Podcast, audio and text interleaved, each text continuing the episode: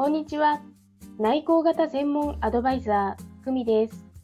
このチャンネルでは、内向的で生きづらいと感じているあなたが、内向型を強みにするコツをお伝えしています。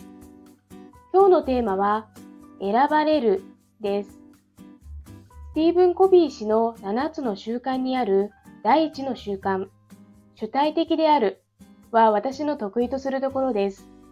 得意すぎて自己中心的で周りからどう見られているかという視点がありませんでした。婚活をするにあたって一番刺さった言葉は選ばれるという視点を持ちなさいということでした。選ばれるためにはどうしたらよいか物事の見方が変わる大きなパラダイムシフトでした。一つ一つの言葉、行動、振る舞い、すべてをその視点で考えました。すると婚活以外の場面、仕事や友人関係でも明らかに周りの反応が良くなってくるのを実感しました。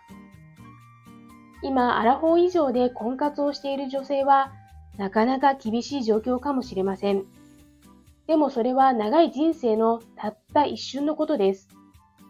婚活は自分の人生を総合的に見直せる良いきっかけなんです。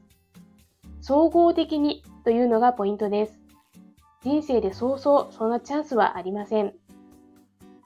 今、相手への条件を両手いっぱいに抱えながら活動しているあなた、この選ばれるという視点を持ってみませんか？